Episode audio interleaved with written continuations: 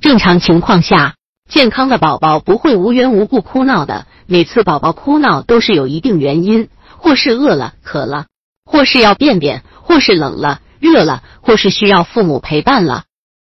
因为宝宝还小，不会表达自己的情绪和需要，只有通过哭的方式来表示。所以，当宝宝哭闹的时候，家长一定要查找哭闹的原因，找到原因就可以制止哭闹了。不过，有时候宝宝哭闹。也是一种情绪的发泄和想要引起家长的注意。我们介绍几种安抚哭闹宝宝的妙招。百度搜索“慕课大巴”，下载更多早教资源。一、给宝宝做身体抚摸。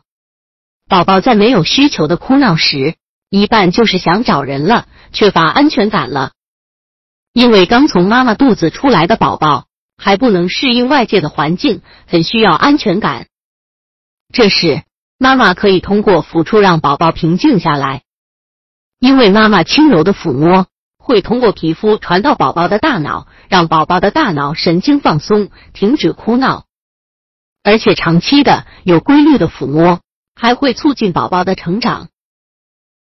二，用被子包裹轻拍宝宝，因为宝宝在母体里时，被子宫和羊水包围着，出生后的环境与之前大不相同。宝宝对环境的不适也会哭闹，妈妈可以用被子把宝宝包好，俗称打蜡烛包，然后抱着宝宝，轻拍宝宝的后背，拍打的节奏要与妈妈心跳一直，这样宝宝就会觉得跟在妈妈肚子里一样安全踏实，慢慢的哭闹也会停止。三、音乐转移宝宝注意，在孕期很多妈妈。都会进行音乐胎教，在出生后也会放一些轻松的音乐给宝宝听，这样不仅能培养宝宝良好的乐感，还对宝宝性格的培养有很大的帮助。在宝宝哭闹的时候，也可以放一些轻柔的音乐，或者宝宝经常听的音乐来转移宝宝的注意力。科学证明，很多宝宝天生就会对音乐有一种奇妙的感觉。当听到他们喜欢的旋律时，就是安静下来，停止哭闹。四，给宝宝一个健康的生活环境。